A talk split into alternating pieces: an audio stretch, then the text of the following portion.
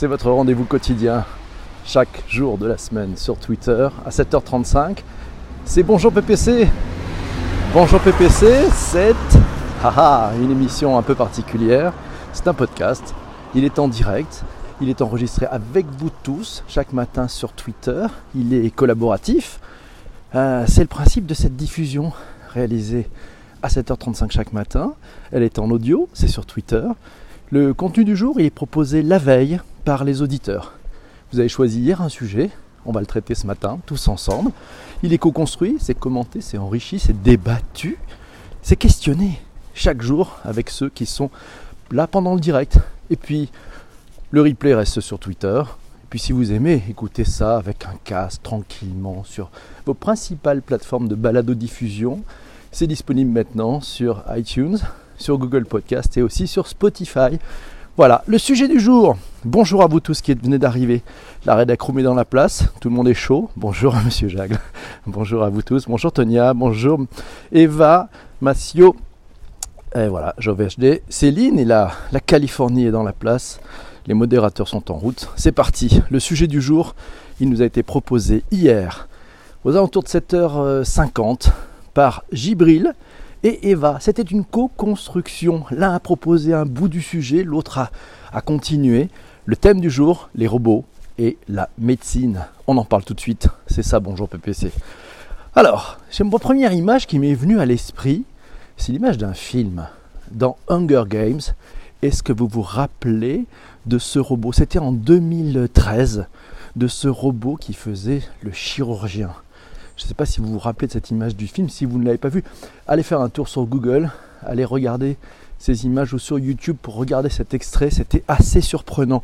Laura nous signale pour les robots dans la médecine, c'est un vaste sujet. Il faut segmenter. Il faudrait segmenter avec d'un côté les robots aidants, par exemple le fameux Roméo de chez Aldébaran, et les robots pilotés par les médecins euh, du type chirurgie à distance. Puis il y a peut-être plein d'autres exemples qu'on va découvrir tous ensemble. Ça va être le sujet du jour. Bonjour Laura. Les robots et la médecine. Alors les domaines d'utilisation, c'est ben, la chirurgie générale, la chirurgie cardio-thoracique, l'électrophysiologie, la gynécologie, la neurochirurgie, la radiologie et l'urologie. Waouh De bon matin à 7h37, c'est chaud. Euh, en robotique médicale, on a six catégories. C'est Massio qui nous a signalé ça. Il y a la première catégorie, ce sont les robots thérapeutiques. La deuxième catégorie, ce sont les robots d'assistance chirurgicale. La troisième catégorie, ce sont les robots aides-soignants. La quatrième, ce sont les microbots magnétiques. Ce sont des groupes de petits robots utilisés dans diverses opérations euh, qui permettent par exemple la suppression de la plaque voilà la suppression de cette fameuse, fameuse plaque des artères d'un patient ou qui aide contre des affections oculaires. La cinquième catégorie, ce sont les robots de téléprésence et la sixième, ce sont les robots patients. Isabelle nous signale que contrairement à ce qu'on pourrait penser, ce n'est pas un sujet si nouveau puisque les applications robotiques dans le monde de la chirurgie ont déjà plus de 10 ans. Pas faux, merci Jean-Pierre Fourcade d'avoir euh, partagé effectivement sur Twitter.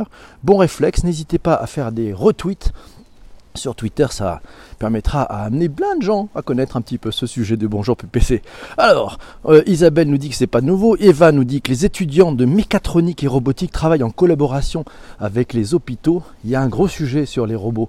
Et la médecine, effectivement, tous ces étudiants euh, ces ingénieurs qui bossent d'arrache-pied pour amener des nouveaux outils à nos praticiens préférés. Isabelle, des robots pour les chirurgiens et l'hypnose sur la table d'opération pour les patients. Un article à lire dans pourquoidocteur.fr. Ouais, effectivement, ça sort un tout petit peu du sujet, mais ça montre comment la salle euh, d'opération se digitalise.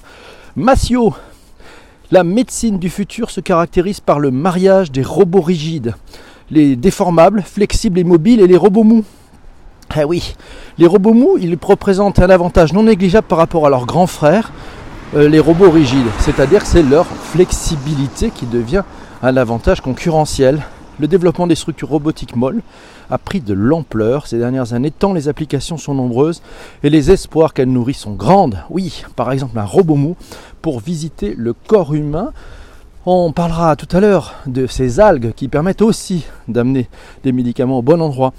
Mathieu, toujours, quel est le futur de la robotique médicale? Ah ben forcément, il y aura de l'intelligence artificielle. Et eh oui, la médecine, c'est l'ère de l'intelligence artificielle et des robots. On va avoir bien sûr du deep learning, le fameux deep learning. On en fera peut-être un sujet, ça, ce deep learning, un de ces quatre dans Bonjour PPC. Le deep learning et la robotique, ça ouvre une nouvelle ère pour la médecine. Yes, l'intelligence va révolutionner le diagnostic médical, les robots, la prise en charge et l'opération des patients. Rappelez-vous, en 2017, Laurent Alexandre est intervenu, je crois que c'était à l'Assemblée, et il a fait tout un speech sur le futur avec l'intelligence artificielle et a démontré que les radiologues pourraient être disruptés par l'intelligence artificielle puisque l'intelligence artificielle arrive à lire de façon beaucoup plus efficace ce qui se passe sur des radios. Oui, l'IA et la médecine vont devoir faire bon ménage ou sinon ça va barder. On va, en parler tout à l'heure. Il y a eu quelques échecs d'ailleurs liés à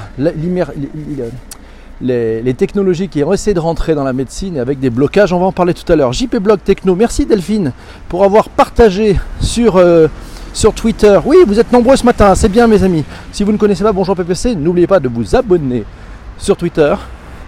Et on se retrouvera demain matin. Quatre lettres nous signalent.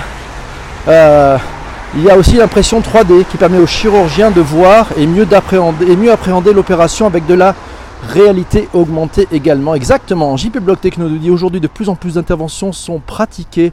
Merci Chénard, merci Laura. Euh, sont pratiquées avec des robots chirurgicaux, avec des outils qui permettent par leurs gestes des opérations extrêmement précises et sûrement plus précises que un être humain qui pouvait être un peu fatigué. C'est quand même pas mal. Patrick nous dit Tout le monde connaît Siri, l'intelligence artificielle disponible sur iPhone. Yes On ne pas le keynote cet après-midi d'ailleurs de chez Apple. Euh, désormais, vous allez découvrir MedWatt. C'est l'intelligence artificielle développée par les médecins de l'université californienne de Stanford. C'est disponible sur Internet. Ça répond à toutes les questions portant sur la santé des utilisateurs via un robot conversationnel, un chatbot? Yes.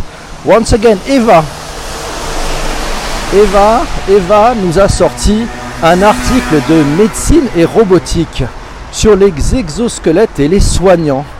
Le titre est Les exosquelettes et les soignants, quel avenir? L'exosquelette d'assistance. Alors, il y a deux types hein, d'exosquelettes. Il y a l'exosquelette d'assistance, euh, c'est une assistance à l'effort. Ça permet au patient d'exécuter des mouvements qu'il n'est plus ou pas capable de réaliser tout seul. Voilà, de produire tout seul. En fait, ces robots d'assistance permettent un regain d'économie à la personne qui est dite à mobilité réduite. C'est pas mal pour faire de la rééducation aussi. Et puis on a l'exosquelette amplificateur de force.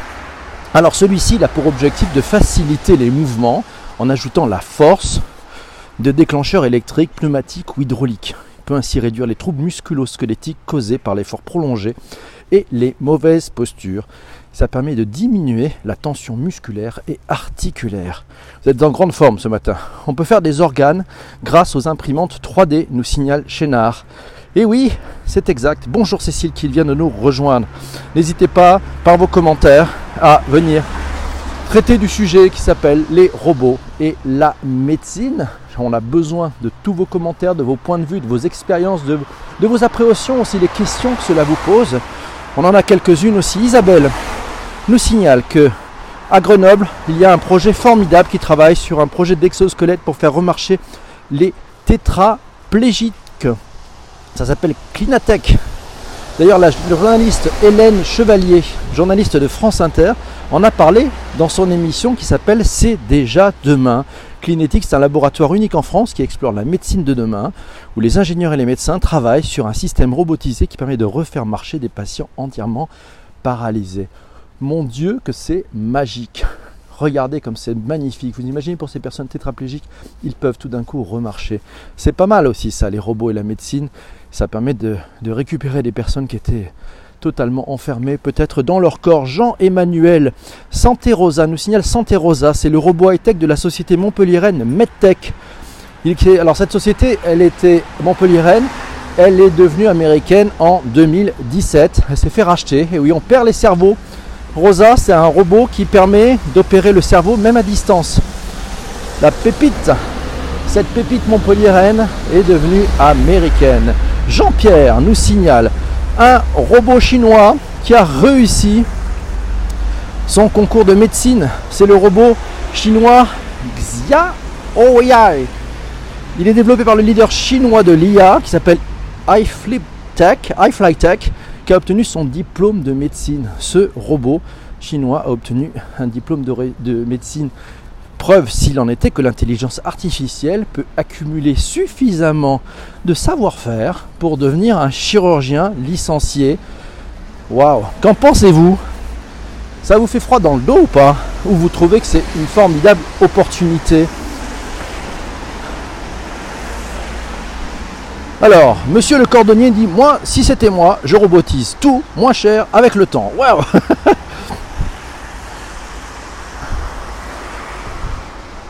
Alors, il nous signale pourquoi Parce que les employés coûtent cher. Oui, mais bon, il va falloir du monde pour les réparer, ces robots. Alors, on pourrait dire on va créer des robots qui vont réparer les robots. Mais bon, ça c'est. Alors, Cécile nous dit ce qui pose question où doit-on s'arrêter? L'humain augmenté, ça peut tout changer. Ouais. Et Eva dans ma cuisine nous dit, oui, euh, répond à Cécile, oui, il va falloir tout protéger juridiquement. Laura nous signale que ouais, ça fait un peu peur, ça fait peur. Chénard nous dit ça fait un peu peur cette histoire. Ouais, où va-t-on va mettre la barre? À quel endroit allons-nous nous arrêter? Sommes-nous bien en train de parler des logiques de Cobot ou pas? Patrick nous signale le premier robot chirurgical au monde, c'est le Art Robot. Ça a été développé et utilisé pour la première fois à Vancouver en 1983. Waouh, ça fait quand même un bail. Ça fait 35 ans, mes amis. C'est ça, ça fait 35 ans, ouais. Da Vinci, vous connaissez Da Vinci? Ah, c'est pas le Da Vinci Code. Da Vinci, c'est un robot assistant chirurgien. C'est un cobot, vous savez, un collaborative robot. Il a été utilisé pour la première fois en 1999. Alors, il marche comment? Il y a deux parties. Il y a une première partie qui est au-dessus du patient, euh, qui va être opéré. Donc là, ça, va au-dessus de lui, puis il y a des bras. Et donc c'est équipé d'une caméra endoscopique et de deux ou trois bras manipulateurs, ça dépend des, des modèles de Da Vinci. Et puis il y a une deuxième partie. Cette deuxième partie, c'est une sorte de bureau qui est un peu plus loin que la table d'opération et sur laquelle le chirurgien peut s'installer dans un fauteuil.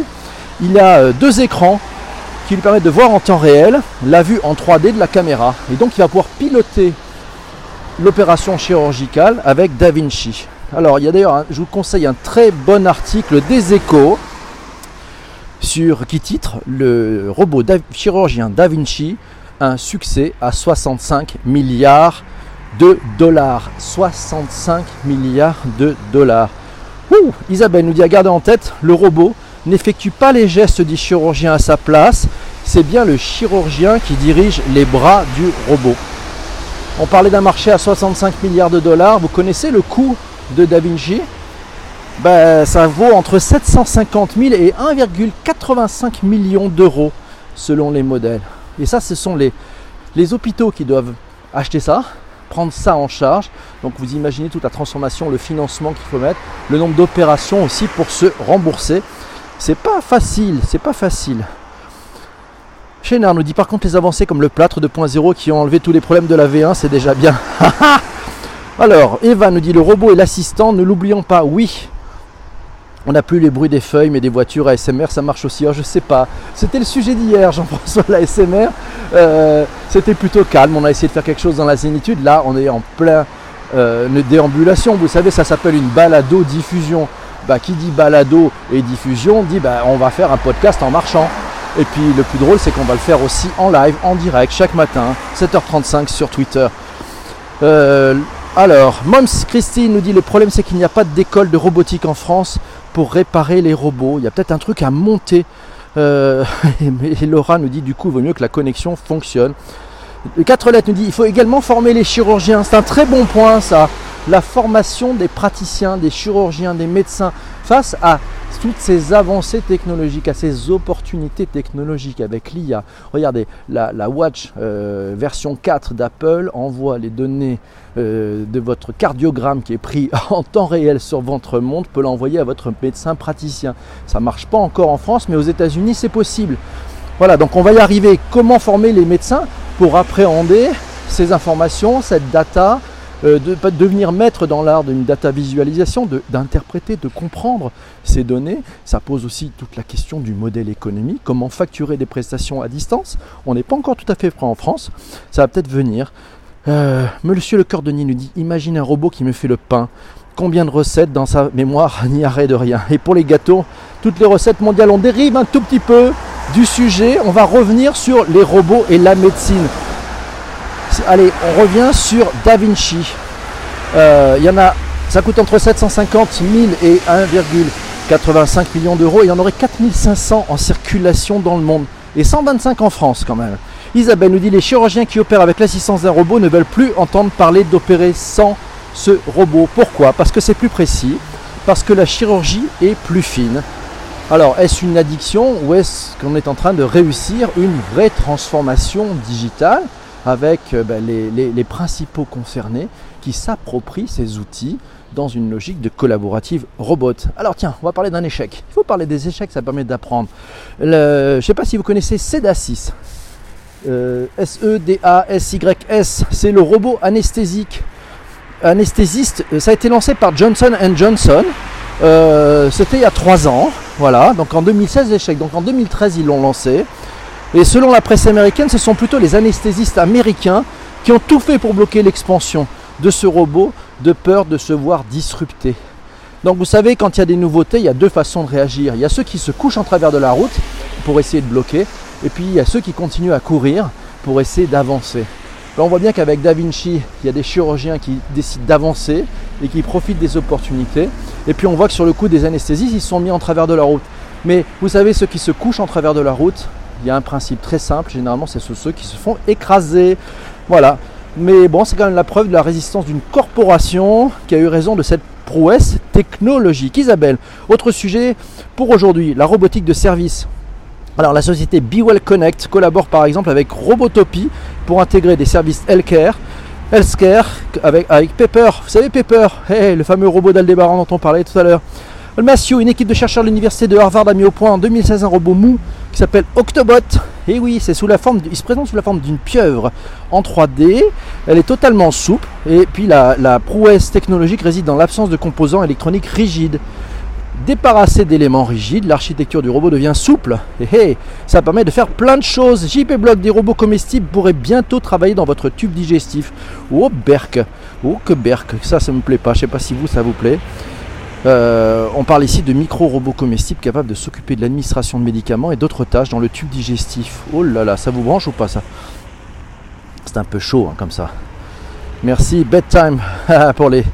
Pour euh, Tonia, n'empêche que la distance, ça peut résoudre une partie de la désertification médicale. Oui, il y a bien des avancées et ça signifie que ben, un chirurgien qui ne serait pas dans la salle d'opération pourrait dans quelques années opérer à distance totalement. C'est pas mal. C'est une bonne, euh, alors, Céline n'arrive pas à suivre, elle a un problème technique chez elle. Euh, il faut être précis, précis, précis dans une opération chirurgicale. Il est 7h53, il va falloir trouver le sujet de demain. On continue, on a plein de choses. Il y a les robots blobs aussi. Voilà, ça c'est Patrick qui nous signale. C'est pas des animaux, c'est des espèces d'amas de pâte silicone qui gonflent et dégonflent à certains endroits pour se déplacer. On se met ça dans le corps et ça nous nettoie. Aurélien nous signale que ça affiche un peu la trouille. Je suis entièrement d'accord. Euh, il va falloir qu'on fasse un, petit saut euh, psychologique avant d'accepter tous ces éléments dans notre corps. Une réflexion de Patrick sur la capacité d'apprentissage auprès de l'homme dans un premier temps, puis d'autres machines. Ça va forcément entraîner le cobot vers une autonomie presque totale où l'interaction avec l'homme ne sera plus vraiment nécessaire. Dans quel monde allons-nous vivre en 2028 C'est dans 10 ans qu'on pourra se poser peut-être la question. Roméo et Pepper, c'est pas pareil. Bien sûr que c'est pas pareil. Roméo et Pepper, ce sont deux choses différentes. Un robot mille pattes, transporteur de médicaments dans le corps de taille microscopique, c'est le petit nano-robot qui fait le boulot de l'intérieur. Le robot nous fait peur, ça c'est Monsieur le Cordonnier qui dit Je pense qu'aujourd'hui le robot nous fait peur, mais l'homme s'habitue à tout. Alors, outre-Atlantique, vous savez que plus de 80% des cas de cancer de prostate sont opérés à l'aide du robot Da Vinci. Toujours lui, avantage, opération moins invasive, récupération du patient plus rapide, cicatrice plus petite, voire invisible, complications, infections post-opératoires diminuées. C'est pas mal ça. Jean-Emmanuel, le robot est un instrument d'extrême précision. Alors le sujet, ça va être forcément, finalement, la technologie, on voit qu'elle avance très très vite, elle nous amène plein de choses comment nous, patients, allons-nous réagir, comment les praticiens allons, euh, allons réagir. Et donc c'est bien un ménage à trois praticiens, patients et technologie. C'est pour moi ce sujet-là. Mais au Japon, ils sont déjà à cette époque, exact. C'est vrai. 7h54, mes amis, vous avez, il vous reste 4 minutes pour trouver le sujet de demain, pour le proposer, pour le faire voter à la room. N'hésitez pas, c'est maintenant, ça se passe chaque matin à 7h35 chez, chez Bonjour PPC. Vous pouvez aller choisir un sujet, le proposer à cette room. Et puis en attendant, on va faire un rôti. Si vous avez trouvé le sujet intéressant, vous mettez 5, ça veut dire que vous revenez demain. Et si vous avez perdu votre temps, vous êtes perdu par ici, vous mettez 1 et puis adieu. Voilà. On y va. Alors, télécharger son robot dans un robot. Waouh, 5. L'ennui. Ah, l'ennui, c'est pas mal l'ennui comme thème. Ça vous dit? Je sais pas si c'est très porteur, mais ça va être sympa. 5 pour demain, ils sont là. Diom Diom sera là. 4 lettres sera là. Massio sera là. Life 650 sera là. Eva propose les clones pour demain. Laura sera là. Il y a beaucoup de digressions, donc robot et cuisine. c'est merci Chris. oui, c'est vrai. Robot et cuisine. Eh ben, écoute, ça peut être pas mal comme sujet. Vous votez pourquoi, mes amis? Elle sera, elle sera là. Bonjour Chris Chris, elle est au Congo. C'est sympa ça. Elle a découvert Bonjour PPC la semaine dernière. Et depuis, elle est super fidèle. Merci. Alors, les sujets, on y va. Pourquoi vous votez? Je reprends un petit peu la liste des sujets du jour et on avait du stock aussi, mais je pense qu'on va être sur les sujets du jour. Alors, il y avait ah, il y avait l'ennui. L'ennui, c'est pas mal comme sujet, c'est chaud. Hein. Euh, la low-tech, les low-tech nous proposent JP Blog. Qu'est-ce que vous voulez? Alors, on, parle, on parle bien sûr de sujets liés à la transformation digitale, mais je pense que l'ennui, ça touche un sujet de transformation digitale aussi. Alors, robot et cuisine, ça c'est Chris qui nous propose ça. On a les clones par Eva, on a le low-tech ou on a l'ennui. Allez, on y va, c'est vous qui votez. Je vois, il vous reste deux minutes. C'est vous qui votez et puis euh, réglez toutes vos montres pour demain matin 7h35 on parlera du sujet du jour. C'est le digital qui a rempli. Alors j'ai pas vu ton sujet euh, monsieur le cordonnier tu peux le remettre. Le voter n'est pas excitant mais lobotomisant. Mon dieu. Mon dieu. Ça c'est de la punchline. J'ai pas lu ton sujet. Je reviens je remonte. Tu sais il me reste plein de trucs à remonter. Il pleut j'ai les doigts trempés. Moi j'ai un sujet. Alors, mais c'est quoi le sujet? J'ai pas vu le sujet. J'ai pas vu le commentaire sur le sujet, euh, notre ami. Si tu peux le remettre le petit texte, ça serait pas mal. J'ai le smartphone qui est sous l'eau, tellement il pleut ici. Et euh, le digital a remplacé l'ennui. Alors, on y va. N'hésitez pas, votez. Il nous reste euh, exactement une minute. Le chef de cabine, Jean-François Jagle, va signer l'appel pour les PNC en leur disant qu'ils sont à la poste. À Bordeaux, il ne pleut pas. Je vous aime beaucoup, euh, Laura. bonne journée à Bordeaux. L'ennui et le digital. Allez, c'est parti c'est l'ennui. L'ennui, allez, c'est gagné. Bonjour Baz, ça va? Alors on a choisi comme sujet demain l'ennui, l'ennui et le digital. Ouais, c'est pas mal de mettre en, comparaison les deux. Qu'est-ce que tu en penses Laura? L'ennui et le digital. C'est parti, c'est Laura qui a gagné les amis. Le sujet du jour demain sera à 7h35, l'ennui et le digital. Il nous a été proposé aujourd'hui même et voté par vous tous, par Laura. Bravo Laura Bon, ben c'est formidable. Ça vous a appris des trucs, vous êtes content aujourd'hui, vous étiez euh, en forme? Accrochez vos ceintures. Merci à vous tous. N'oubliez pas, cet après-midi, il y a Keynote chez Apple. Waouh L'ennui à l'heure de l'info. Ouais, c'est pas mal. L'ennui et le digital. Super sujet. Laura, pas mal. Il va falloir qu'on bosse un petit peu avec la room. N'hésitez pas, c'est comme chaque jour de la semaine. Euh, le sujet du jour, vous l'avez en tête. N'hésitez pas à m'envoyer par message privé vos inputs, vos points de vue, vos idées, votre revue de presse aussi. On met tout ça dans le grand pot commun. Chaque matin, on le partage. Et ce qui fait bah, une belle bulle, une belle bulle, une belle, une belle chose. Et c'est pas une bulle internet, non, non, c'est une belle information, vous avez une revue de presse et une revue sur la technologie, sur la transformation digitale. En quelques minutes, en quelques minutes, vous devenez des experts sur un sujet. Et oui, et c'est des beaux échanges. Merci Eva qui nous dit chaque jour j'apprends. Et quels beaux échanges, ouais. À demain les amis. Vers la fin, mais j'ai aimé. Merci monsieur le cordonnier. Rendez-vous demain matin. N'hésitez pas, vous pouvez vous abonner sur mon compte et on se retrouve demain. Je vous souhaite une très très belle journée. Soyez heureux, prenez soin de vous, prenez soin des vôtres. Et si vous êtes en vacances, profitez-en. Et si vous bossez, profitez-en aussi. Ciao, salut, bye bye.